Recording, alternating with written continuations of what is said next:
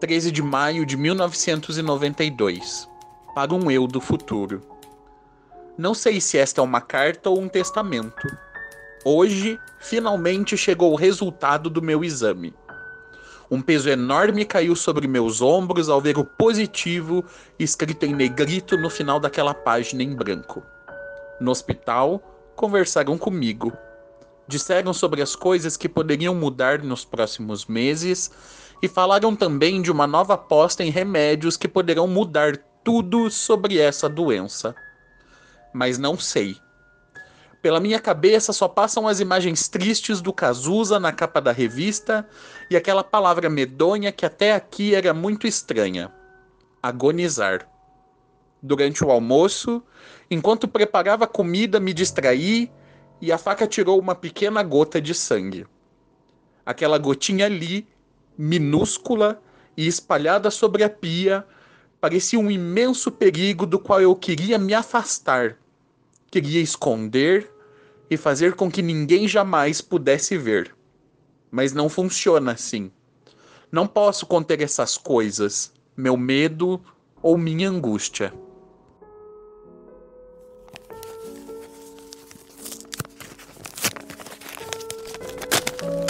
13 de maio de 2021 para um eu do passado. Revirando uma caixa com fotos e lembranças, encontrei esse papel dobrado. Era uma carta que eu tinha escrito para você. Aliás, para mim mesmo. Já se passaram quase 30 anos e algumas coisas mudaram. Se você estiver em algum lugar aí dentro de mim, saiba que muita coisa mudou. Algumas para melhor, inclusive. Nossos medos e receios, que por tanto tempo foram um escudo, talvez possam ser baixados nos dias de hoje. Algumas promessas se realizaram, outras ameaças que jamais poderíamos prever apareceram. E aqui estamos, apesar de tudo. Como dizem um livrinho de poemas que eu gostaria de ter te apresentado, com sangue também se reescreve a vida. Ficaremos bem.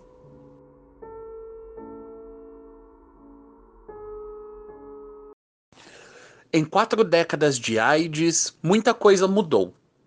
A relação com o diagnóstico e com os seus efeitos na vida de cada pessoa é muito diferente se pensarmos a atualidade e os primeiros anos da epidemia. Também mudou o modo como nos apresentamos como uma coletividade seja pela relação que cada pessoa vivendo com HIV tem com a AIDS, seja pelo modo como a própria doença faz parte da construção das ideias de muitos homens gays sobre a própria homossexualidade. Esse mudar nem sempre significa melhorar, mas é inegável que conquistamos muitos direitos e alguns embates possibilitaram a melhora nas condições de vida de muitas pessoas. E para falar sobre o que essas mudanças significam nos dias de hoje, recebemos dois convidados. Esse é o Chico Pedrosa. É, então, meu nome é Francisco, é, pode me chamar de Chico Pedrosa. Eu é, estou envolvido com essa temática do HIV/AIDS desde é, os anos 90, é, em, é, tanto nos espaços acadêmicos, na, nas universidades, como também é nos espaços comunitários, né? Aí eu, eu, eu sou jornalista por formação, então eu terminei o curso de jornalismo com uma, um trabalho que se chamava, se chamava AIDS, Luta Diária. Então, quando, é, com o diagnóstico de HIV, o meu, em 1988, na década de 90, a gente parte para a formação dos primeiros núcleos da Rede Nacional de Pessoas Vivendo com HIV. A gente funda, em 1996, o núcleo de Pernambuco. É, em seguida, em 1998, eu me mudo para Fortaleza é, é, e a gente funda lá, lá, os companheiros, juntamente comigo, a gente funda um núcleo do Ceará. Nesse ano, eu me envolvo também com as temáticas da saúde da população LGBT, né? e passo a militar é, no grupo de resistência Asa Branca, que é uma ONG que é, interage com as questões LGBT e das questões também das pessoas vivendo com HIV AIDS. E esse é o Pedro Paulo Fonseca. Olá para todos. Primeiro vou me descrever, né, para o ouvinte que tem dificuldade visual, eu sou um homem negro, tenho 1,73m de altura, uso óculos, aparelho, uma mecha branca no cabelo desde que me acompanha desde os 12 anos. Eu sou graduado em História, em Ciências Sociais, mestrando em Estudos Étnicos Africanos da UFBA, um homem gay, religioso de matriz africana, morador um bairro periférico da cidade de Salvador, Bahia.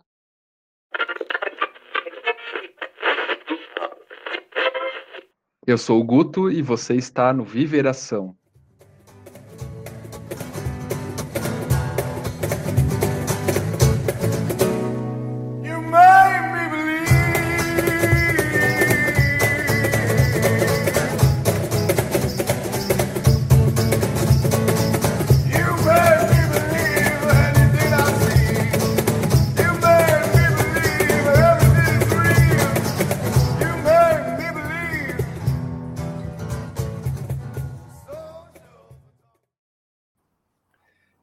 Chico, é, pensando um pouco na, na pandemia de HIV/AIDS, que começou há 40 anos, né? É, co como que foi esse começo, assim, para quem estava, tava, não sei se você acompanhou desde, desde o começo, como que foi, mas, enfim, né, 88 já foi logo ali no começo ainda. E como que você vê a epidemia de HIV atualmente, assim? É, olha, antes eu quero agradecer é, a vocês né, pela oportunidade, é, pelo convite para estar aqui nesse debate, junto com o Pedro Paulo Fonseca, o Augusto e o Tiago. Eu queria dizer que, bom, é, acho que são contextos históricos, e são contextos sociais e, e, e culturais bastante distintos, né? Mas é, na década de 1980 e 1990, a gente tinha uma, uma epidemia é, que já era concentrada, né, mas não era é, a, a, ciência ainda não não identificava como uma epidemia concentrada entre entre os quais entre as populações gays, outros HSH, travestis, transexuais, mas vivia-se muito é, na perspectiva da sobrevivência. Então, na década de 1980 e 1990 era sobreviver, não sucumbir, não e não não morrer é, em termos da, da infecção pelo HIV. Então, era um momento também, do ponto de vista era um, era, um, era um momento muito singular de produção de conhecimento em torno da solidariedade, em torno de construção da solidariedade. É, em termos de lutas sociais, era muito singular também, que era um momento em que a gente é, é, lutava bravamente para que é, nós tivéssemos remédios nós tivéssemos os antirretrovirais. E quando a gente tem na década de, já na década de 1990, alguns, primeiro o AZT, o Retrovir, DDI, DDCI, a gente chega na conferência de Vancouver, em 1996, no Canadá, é, eu tive a alegria de poder estar nessa conferência, a gente tem a, a, o anúncio para o mundo da terapia tríplice, né? E daí a gente, voltando para a realidade, de países de desenvolvimento, a realidade brasileira, a gente tem toda uma luta histórica para que aqueles remédios né, pudessem ser inseridos no Sistema Único de Saúde. Então, a gente tem lutas históricas é, de, de rua mesmo, de aliança com parlamentares, aliança com outros movimentos sociais, para que os medicamentos fossem incorporados ao Sistema Único de Saúde. E aí a gente tem a aprovação da Lei 9.313-96, que garantiu o acesso universal é, de todos os medicamentos é, antirretrovirais e, enfim. Então, é, se a gente faz a comparação, você perguntou a comparação com hoje, né, Guto? Hoje, hoje a gente tem uma, uma epidemia que segue concentrada, a gente tem é, enormes dificuldades também do ponto de vista do próprio, da própria sobrevivência do SUS, do Sistema Único de Saúde, e a gente tem também um estigma que é muito forte ainda, que mantém-se é, por essas décadas, que é o estigma sobre as pessoas vivendo com HIV, né? E a gente tem um outro desafio mais estrutural, que a gente, ao longo desse debate, a gente pode aprofundar, que é, é quando eu falo da sobrevivência do SUS, é, são os efeitos nefastos do neoliberalismo sobre o Sistema Único de Saúde. Eu queria te fazer uma pergunta agora, é, Pedro, um pouco mais, mais pessoal, né? É, que, que é, assim, a tua experiência com HIV é mais recente, né? Pelo que eu me lembro, pelo que a gente conversou. E eu queria saber como que você, como que você lidou com esse diagnóstico, como que foi receber essa informação e qual que é o teu olhar hoje com relação ao HIV? Se mudou antes do diagnóstico, depois? Então, eu sou do final da década de 80, né? Eu sempre cresci uma sombra como um homem negro gay, né? Da questão do HIV. Aí eu fiquei assim, o primeiro contato que eu tive foi quando eu descobri qual foi o motivo da morte de Cazuza, que eu tinha enxergado ele antes da sorologia, né, e depois naquela fatídica capa da revista Veja. Mas o foco principal mesmo foi quando teve o falecimento de Renato Russo. Aí nisso eu criei no meu imaginário, na minha cabeça, que apesar de ter uma mente libertária referente ao sexo, é, quanto mais eu pensava assim, ter uma relação monogâmica mesmo não utilizando a camisinha é, naquele momento, eu estaria de certa forma é, mais seguro, lé do engano, né? A gente sabe que mesmo em relações monogâmicas você não está imune a adquirir o vírus. E foi o que aconteceu. Quando chegou em o ano de 2019, no final de setembro, eu comecei a senti muita dificuldade para respirar. E nisso pensei que tinha pego uma virose e tudo. Aí fui procurar em tudo quanto é lugar, nem tinha imaginado que poderia ser isso, né? Aí os meses foram passando e nada da respiração melhorar e consequentemente o meu peso foi diminuindo. Chegou em dezembro, não tinha condições nenhuma de trabalhar, fiquei afastado durante um mês. Até que na semana do Natal fui internado na unidade de pronto atendimento daqui de Salvador. O médico perguntou se eu gostaria de fazer o exame. Eu disse sim, tudo bem, faz. Aí um pouco, um dia antes do Natal, ele veio e disse o resultado. Aí eu olhei assim para a cara dele, é sério mesmo, doutor? Ele falou, é, você está com HIV. Aí eu disse, tá, tá certo. Não me desesperei, considerei mais um desafio a ser enfrentado. Não tinha como esconder de minha mãe, né, que é uma grande parceira e tudo, contei para ela. No mês de janeiro, entrei em contato com o infecto. No mês de fevereiro, o resultado do exame de sangue para saber a carga viral CD4, carga viral 55 mil, CD4 em 82, ou seja, possivelmente já estava com o vírus há bastante tempo e no mês de março iniciei o tratamento religiosamente às seis horas é, da noite, né? É, para não esquecer que é a hora da Ave Maria.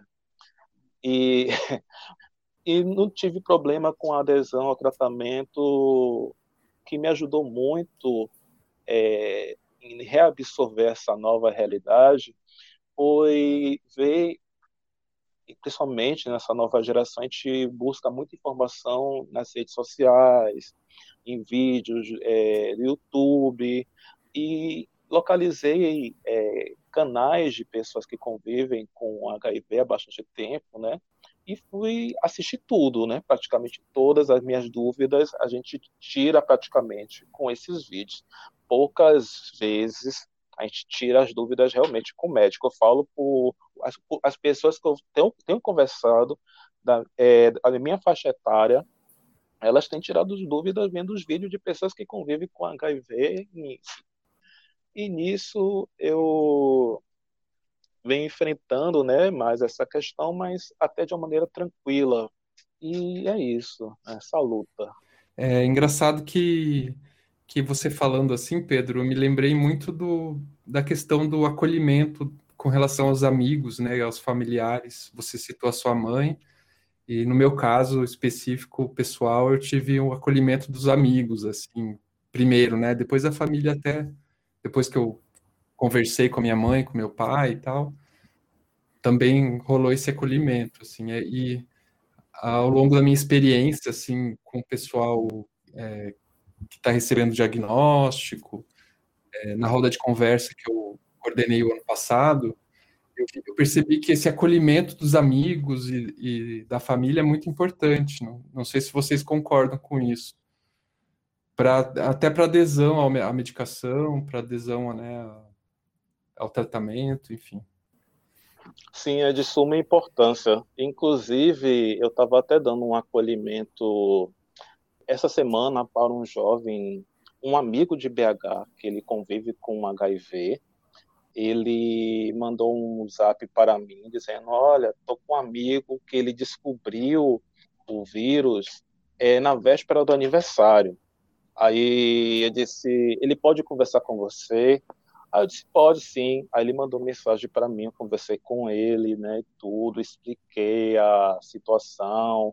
Ele já querendo iniciar o tratamento, eu disse, não, não é assim que a banda toca. Primeiro você vai fazer o exame de sangue para o infectologista, ver como está sua carga viral, seu CD4, seu CD8, para depois ele recomendar o tratamento adequado para você. Aí ele com dúvida, dizendo, ah, eu estou morrendo de tristeza, é, disse, fique calmo, indiquei uns vídeos no YouTube para ele que me ajudaram também, entendeu? Ele ficou muito mais aliviado, e ele não tinha contado para mais ninguém. Então pense aí, quantas pessoas nessa pandemia de Covid-19 que estão redescobrindo a sorologia agora e não tem nem com quem abrir a boca, né? Porque o HIV é uma doença, é, apesar de ser considerada crônica, é uma doença estigmatizante as pessoas ainda têm muito no imaginário social aquela é, figura é, de uma pessoa esquelética, uma pessoa sentenciada à morte, e que não é o que acontece. Chico? É, eu, eu acho que sim, eu concordo. É, a ênfase que se deu nos últimos anos, é, na verdade, as respostas biomédicas, elas ficaram com um enfoque muito exclusivo sobre essas respostas, seja na assistência, e aí medicamentos, seja também na prevenção. Né? A gente tem é, adventos muito importantes, que é a PEP, a profilaxia pós-expulsão, a PrEP, também a pré-exposição, que também utilizam-se de avanços biomédicos, que são extraordinários, são muito bons, mas deixou-se de lado isso que você fala, é, é, Guto, é, a, o apoio a, a se buscar é, novos conhecimentos que a comunidade vai é, criando, novas metodologias, é, metodologias inovadoras. A gente tem, por exemplo, eu vou citar rapidamente dois conceitos que a comunidade historicamente criou. Um é o conceito de sexo seguro. Esse é um conceito que a, a comunidade de gays, né, ela cria como estratégia de sobrevivência é, a, a, a AIDS, né, ou seja, uma forma de não se infectar, é, pelo HIV e cria formas de se fazer sexo prazeroso e com, e com segurança. E aí essa, essa ideia que surge também dos gays e também das prostitutas, ela é incorporada também é, por outros, outros espaços de conhecimento. Um outro conceito também é a ideia de redução de danos.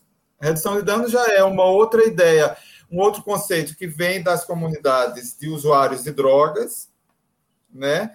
que criam essa, esse, esse, esse termo também para protegerem, se prevenirem em relação ao HIV e reduzir os danos à saúde pelo uso e abuso de drogas. Então, são duas questões, entre várias, que a gente é, vai pensando é, em termos de inovação de respostas sociais à epidemia, que hoje estão muito pouco valorizadas, muito pouco incentivadas, muito pouco, é, é, tão pouco é, financiadas pelo poder público, que foram grandes avanços que a gente teve ao longo das décadas. Né?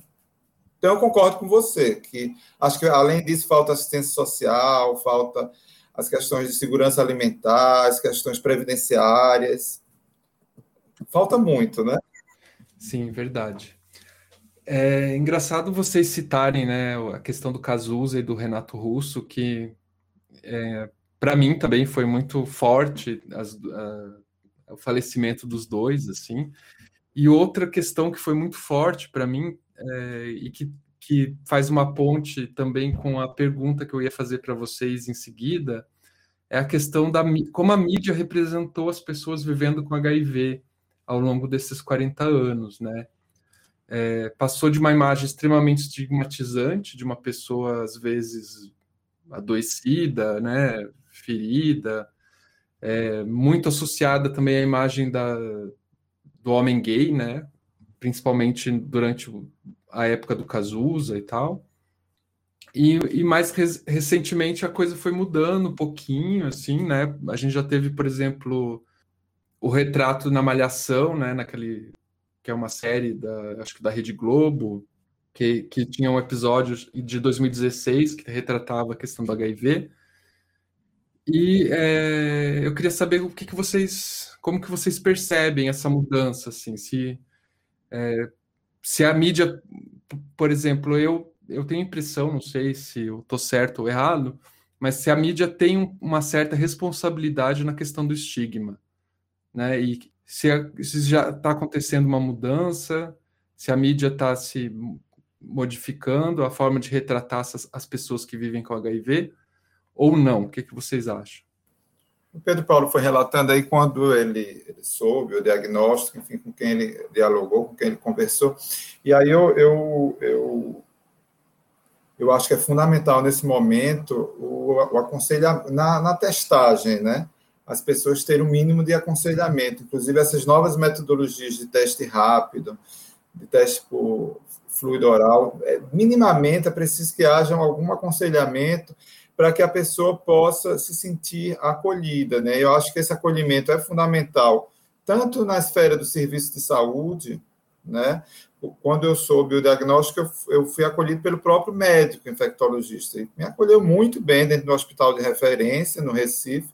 E esse acolhimento que você relata, é, Guto, na família, com os amigos. Então, assim, as redes de solidariedade que vão se, se constituindo, seja hoje por vias presenciais ou por vias virtuais mesmo. Quer dizer, alguns grupos de WhatsApp são verdadeiras redes de solidariedade, né? Quando as pessoas às vezes relatam coisas muito singulares, o que, o que estão se alimentando, ou estão deixando de, de, de, de comer, quais são as dúvidas em relação aos, aos efeitos adversos dos antirretrovirais, como é a questão do afeto, como é a questão da sexualidade, com, como é que vai se relacionar com os, os parceiros ou parceiras em relação à sorologia. Né? Eu acho que isso é, é, muito importante. Tem um slogan, e aí o Pedro Paulo foi falando, para mim também foi, era muito, é muito significativo. Quando Cazuza morreu, ele morreu no dia do meu aniversário, no dia 7 de julho. Então foi muito impactante aquilo. Eu tinha, ele morreu em 1990, né? Eu tinha menos de dois anos de diagnóstico. Já é, Renato Russo também foi muito impactante. Eu não me recordo o dia que ele morreu, não sei se Pedro Paulo se recorda, mas ele morreu em 1996. Então, é, são datas, são, foram pessoas muito de muito impacto para a sociedade a, a, o falecimento deles. Mas eu acho que, a, e aí eu, eu, comecei a falar é, de um slogan que tinha muito no início do ativismo, que, era, que eu acho que é muito atual ainda, que é silêncio igual à morte. Então, eu acho assim, o silêncio, na, mesmo na esfera individual, na esfera muito privada, na esfera do, do, do, do, do que tem de mais privado em cada um de nós, em cada uma de nós, a, a, a sorologia impõe muitas vezes um, uma solidão muito grande. Então, é preciso romper essa solidão com um amigo que você confia, com a sua mãe, com seu pai, ou com o seu namorado, enfim mas também ter muita confiança para quem você vai falar, né? Então, acho que é, a gente tem que romper essas barreiras do silêncio com redes de solidariedade, que a gente vai construindo ao longo da vida.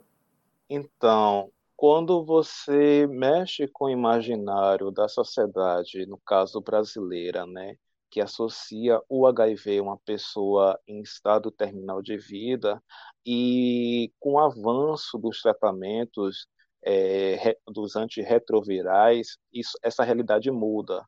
As pessoas acabam, de certa maneira, adquirindo alguns efeitos colaterais que não são mais, é, não existem mais nos medicamentos atuais, que era a lipodistrofia, um dos exemplos.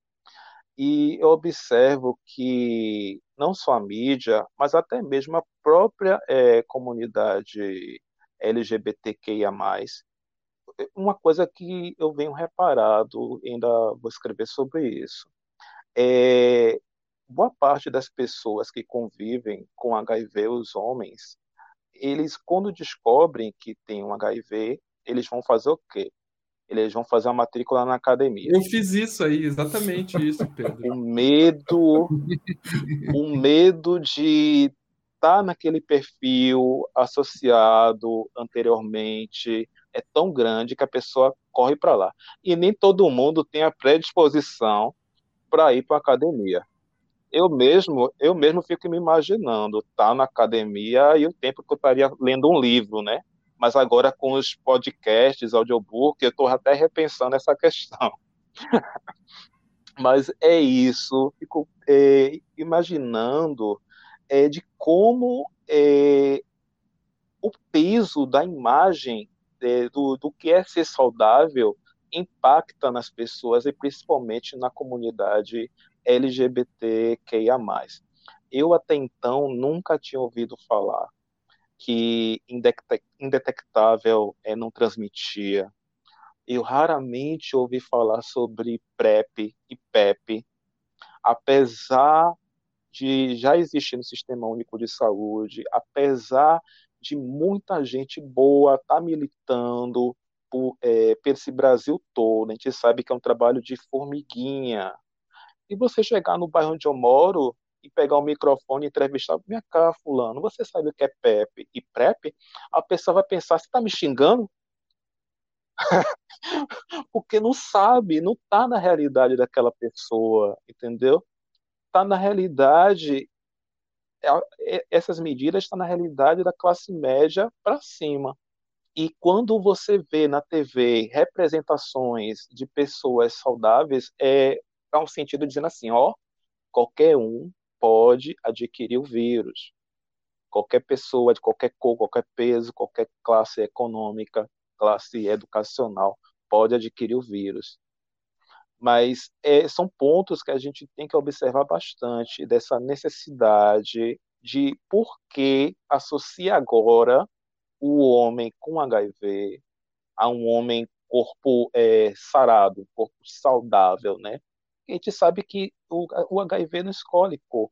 Tem vários tipos de pessoas com biotipos diferentes por aí. E quanto mais pessoas que convivem com HIV mostram é, a sua cara, a sua visibilidade, as pessoas tomam susto.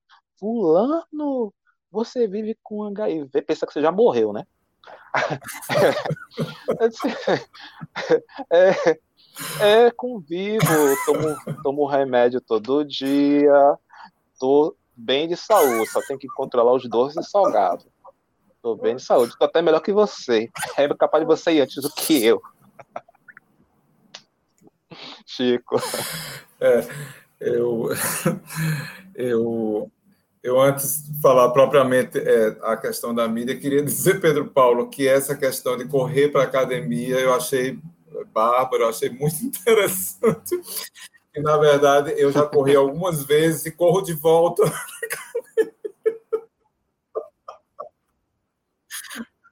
É, eu acho fantástico. É, é. Mas quando eu me descobri, não havia essa, essa popularização, esse incentivo tão grande à academia, né, à musculação tal. Isso começou mais nas décadas seguintes. Mas eu estou precisando até voltar de novo à academia. Mas eu achei muito interessante. Ó, a gente tem que ir, Chico, a gente tem que ir para pelo menos tirar o bucho, né? Que a competição tá brava. pelo menos tirar o ou pelo menos diminuir o bucho, né? Mas, mas eu queria dizer que, em relação à mídia, eu acho que a gente não tem uma homogeneização. Assim, a gente não pode falar da mídia como né, uma, uma instituição só. A gente tem, desde essa, essa essa imagem. Eu concordo com o Pedro Paulo, é muito a imagem, às vezes.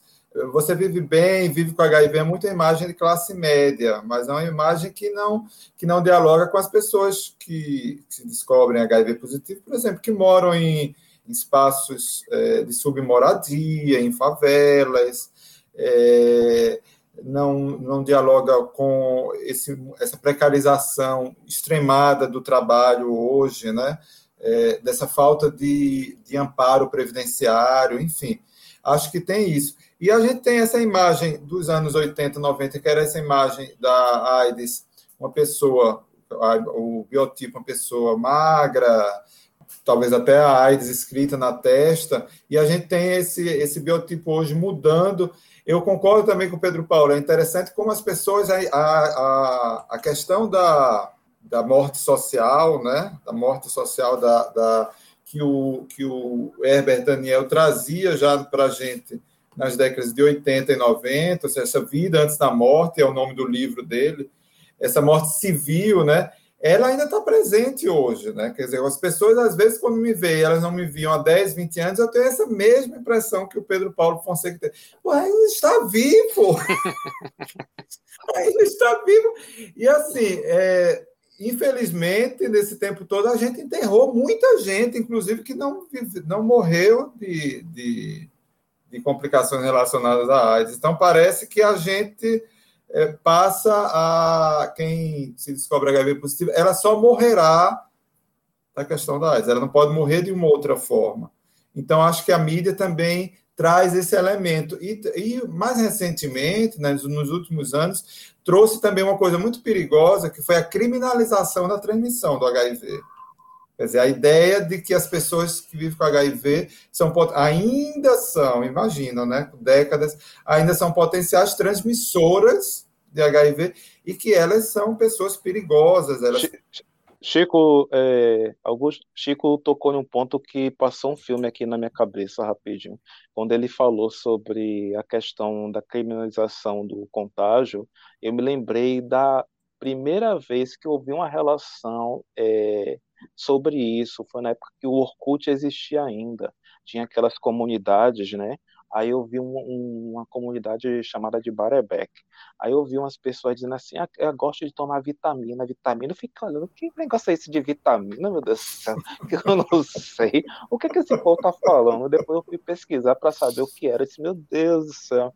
Mas é naquela, naquele tempo, é, a gente não tinha nem tanta informação, né? E percebe que essa terminologia utilizada, é, ela se confunde muito sobre a pessoa que convive com o vírus e aquela pessoa que não sabe que convive com o vírus e transmite, entendeu? E, é muito preocupante quando você é, induz criminalizar alguém que não sabe que está com o vírus, entendeu? Porque a pessoa que se trata, a gente sabe, a pessoa que se trata se torna intransmissível. Então, aquela pessoa que não se trata ou que não sabe, ela não pode ser criminalizada se não está se tratando, existe N motivos para fazer aquela pessoa não se tratar. Ela está sendo acompanhada por um psicólogo, está tendo é, sustento é, na sua vida, está tendo um apoio familiar, apoio da família, dos amigos. São várias questões. E te vê nos grupos, nas redes sociais, como o Chico bem pontuou, principalmente nos, nos grupos de, de comunicação do celular, a rede de apoio, né? As pessoas tiram dúvida uma com as outras, é impressionante sobre essa questão do afeto, da sexualidade, se vai transar com um soro discordante ou não, fica mil preocupações. E as pessoas, os ouvintes que estiverem é, ouvindo a gente posteriormente, têm que se atentar a essa questão. O que se passa na mente de uma pessoa que convive com HIV? Mil e uma coisas e quanto mais é, no dia a dia eu quase não lembro mais que eu tenho vírus, eu só lembro na hora de tomar o remédio, porque eu ocupo minha mente com um milhão de coisas para fazer. Eu não passo o dia inteiro pensando, ah, tô com HIV, vou morrer, vou morrer. Gente, todo mundo vai morrer. Todo mundo vai morrer um dia. Agora, quanto mais a gente atrasar, melhor. Eu ainda quero ser um coroa, ainda dando no couro. então, é, eu ia fazer um comentário, né, que eu que eu tive uma experiência em 2019 de, de coordenar um grupo de pessoas vivendo com HIV. E para mim foi um desafio bem grande, assim, é, receber, né, pessoas, acolher pessoas que, que tinham é, dificuldade na adesão e, e aí eu percebi que toda uma equipe, às vezes, era é, às vezes não, com certeza, uma é necessária para para dar suporte para essas pessoas, né, que estão com problemas de adesão, enfim, que que às vezes, e às vezes o HIV é o último dos problemas delas. Então, eu me lembro muito de um rapaz que me falou, ele falou, olha, é, tipo, eu falei, mas você precisa tomar o antirretroviral. E ele falou para mim, olha, o último problema da, que, eu, que passa pela minha cabeça atualmente é, é, o, é o HIV, porque tinha outras questões colocadas, né, desemprego e, e outras coisas. Então, e inclusive um, uma das questões que eu ia colocar agora tem a ver justamente com o tratamento, né? Com, com essa questão do, do foco no tratamento do programa de HIV brasileiro. Né? No Brasil, todas as pessoas que testam positivo para HIV têm acesso ao tratamento gratuito pelo SUS, independente da carga viral. E essa política de tratamento é adotada no país desde dezembro de 2013. Então, eu queria é, fazer uma pergunta aqui: qual o impacto que vocês acreditam que essa acessibilidade proporcionou à população e como que isso reflete na saúde das pessoas vivendo com HIV no Brasil. É, eu acho que é uma conquista que tem que ser cotidianamente defendida né, e ampliada. Quando a gente fala ampliada, é no sentido da gente a gente, por exemplo, o GRA participa de um grupo é, do GTPI, né, o Grupo de Trabalho em Propriedade Intelectual, que é, luta pelas questões de ampliação do acesso né, a tratamentos. Esse grupo é coordenado pela Associação Brasileira, né, Interdisciplinar de AIDS, é, é, algo que a gente tem que sempre estar lutando para o Brasil, para os demais países em desenvolvimento. Eu acho que isso tem um, um, um reflexo ainda mais num momento como esse, né? Aí concordo com vocês, eu acho que o, o que o que se fala que é a sinergia de vulnerabilidades, né? Quando você fala, Guto, que é o rapaz disse, olha, a última coisa que que eu teria problema hoje seria de, de tomar os antirretrovirais. Eu me lembro de outro rapaz que eu acompanhei, ainda acompanho, que se descobriu há pouco, há, há cerca de dois anos, que é soro positivo, e também tem vários problemas, a questão do trabalho, da, da, precariedade do trabalho, com quem mora, e eventualmente é, não, não partilha a sua sorologia, onde é que vai guardar também os remédios, mas enfim, os remédios em si são o menor problema diante daquele cenário, daquele, daquele cenário de grandes vulnerabilidades.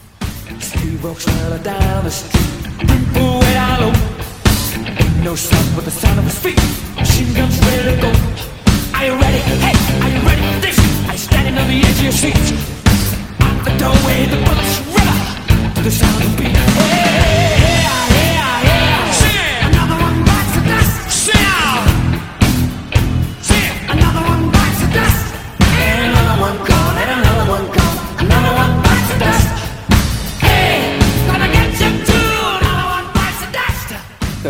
ia contar com vocês, digamos, talvez uma coisa boa do HIV na minha vida pessoal, é, foi justamente essa revisão da, da autoimagem, da questão da saúde, de começar a se, a se perceber um pouco e, e se cuidar, né, enquanto, enquanto pessoa, assim, eu, eu é, foi um, digamos, um certo despertar para mim, e, e, por outro lado, também uma certa, um certo despertar para o outro, né? E isso foi bem importante, assim.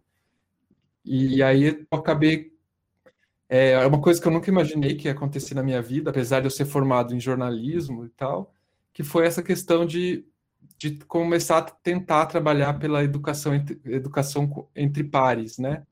De tentar chegar no outro mostrando que eu estava passando por aquilo também, e, é e, foi uma, o jeito também que me acolheram, né, quando, quando eu tive o diagnóstico. Então, é, eu, eu tive uma, eu tenho, né, uma amiga muito legal, que quando o dia que eu descobri, uma amiga de São Paulo, inclusive, ela, eu falei para ela, olha, não, eu dava aula de francês para ela, eu falei, olha, hoje a aula não vai rolar porque eu descobri isso, descobri, descobri HIV e tal, e eu tô, não estou muito bem, tal, e ela, ah, tá bom, depois eu te ligo mais tarde.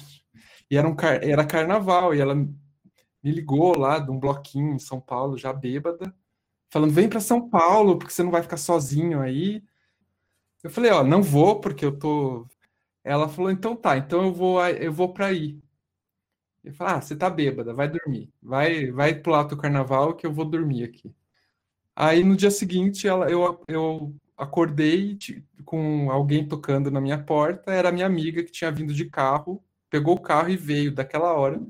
Veio e trouxe um amigo que vivia com HIV para me mostrar, olha, esse meu amigo, tal, ele vive com HIV há tantos anos, ele tá vivo, tá bem, enfim. Então eu ia perguntar para vocês o que, que vocês diriam para uma pessoa que acabou de descobrir, acabou de ter o diagnóstico de HIV, fez o exame rápido e descobriu. Eu sei que é uma pergunta um pouco um pouco forte assim, mas pode gente, vocês podem pensar aí se precisar. Então, eu diria para essa pessoa primeiro fechar os olhos, descansar a mente, respirar fundo. Eu sei que nesse momento a cabeça vai estar girando, pensando em mil e uma coisas, mas respira fundo, tranquiliza a mente. E a primeira coisa que ela vai fazer é procurar informações sobre o vírus, sobre o tratamento, sobre os cuidados que ela deve ter com a própria saúde. Depois, iniciar o tratamento. Após adquirir bastante informação e ter iniciado o tratamento, ela vai abrir a boca com a primeira pessoa que ela se sentir segura e confiável para falar. É o que Chico bem pontuou no início do podcast. A gente não pode abrir a sorologia para todo mundo, porque ainda há o estigma, há muito preconceito sobre essa doença crônica. E é isso, o recado que eu dou é esse: serenidade, paz na mente e tudo vai dar certo. Tomando seus remédios direitinho, oxe, você vai ficar supipa.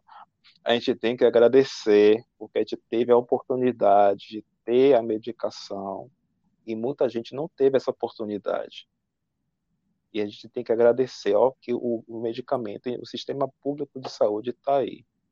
E então é seguir, pegar o medicamento, botar o bico na diagonal e seguir em frente. Porque essa mais uma batalha a ser enfrentada e vencida. Chico. A gente é do Nordeste e tem que ser forte, com orgulho e seguindo em frente, né? A gente é do Nordeste e não desiste, né, Chico? É, eu queria é, e essa coisa é, do conselho, é, eu não sei, eu estava me lembrando aqui de uma entrevista com o Zygmunt Bauman, né? E ele é um senhor, ele faleceu com, há pouco, né? Quase 100 anos. E aí fizeram essa pergunta a ele, que qual era o conselho que ele dava aos jovens, né? Ele disse que não, não podia dar muito conselho, mas o que ele ele falou de outro autor e é o que ele Além dessas questões todas que o Pedro Paulo eh, contou, que são muito importantes, eu diria, não numa primeira conversa, a gente não poderia falar isso para uma pessoa né, que se descobre numa testagem rápida como é, que é soro positivo. Mas eu diria o seguinte, que é o que foi o que o, o, o Bauman disse para esses é, nessa entrevista. Disse, tem um projeto de vida. Tem um projeto de vida faz toda a diferença. No projeto de vida hoje é muito difícil, e ele também dizia, porque as pessoas às vezes não sabem é, onde elas vão trabalhar amanhã, elas não sabem o, o que elas vão comer daqui a uma semana.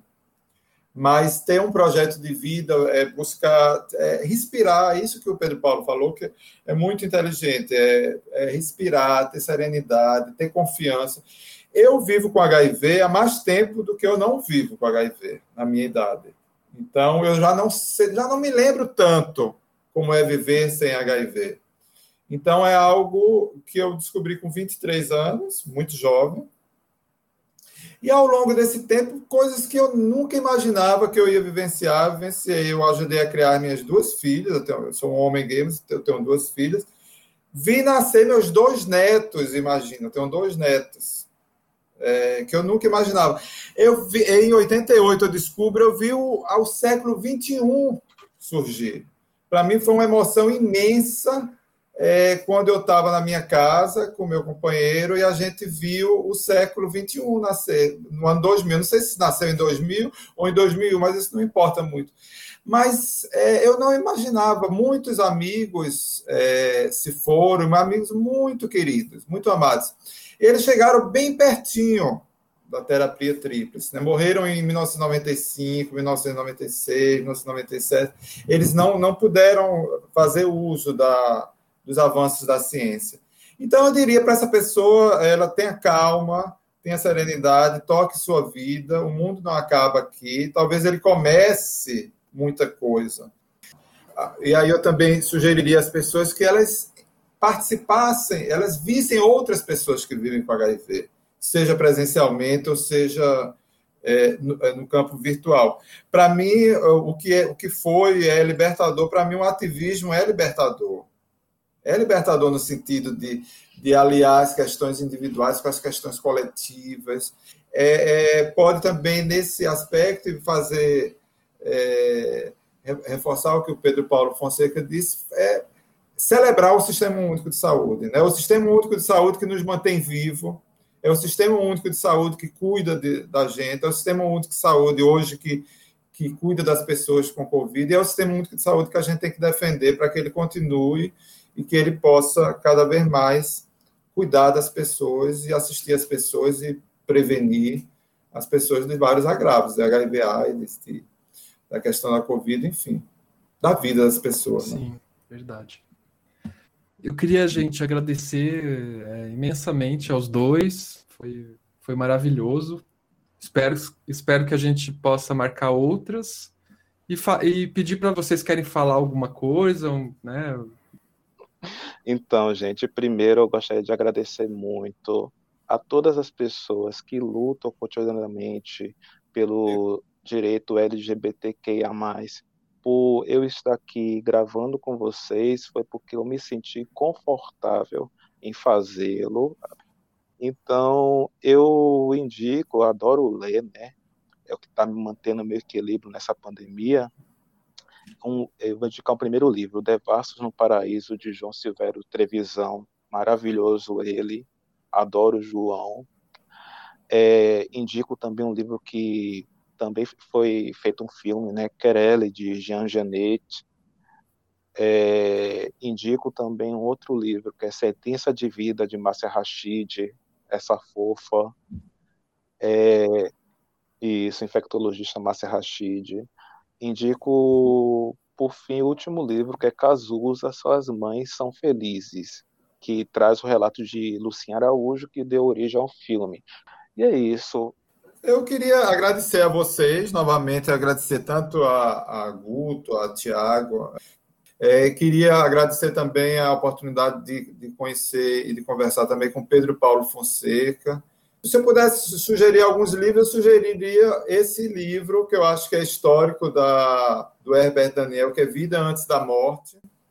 Beijos a vocês. Beijão, cheio de axé. Se cuidem, se cuidem, né? para a gente comemorar depois quando a pandemia passar.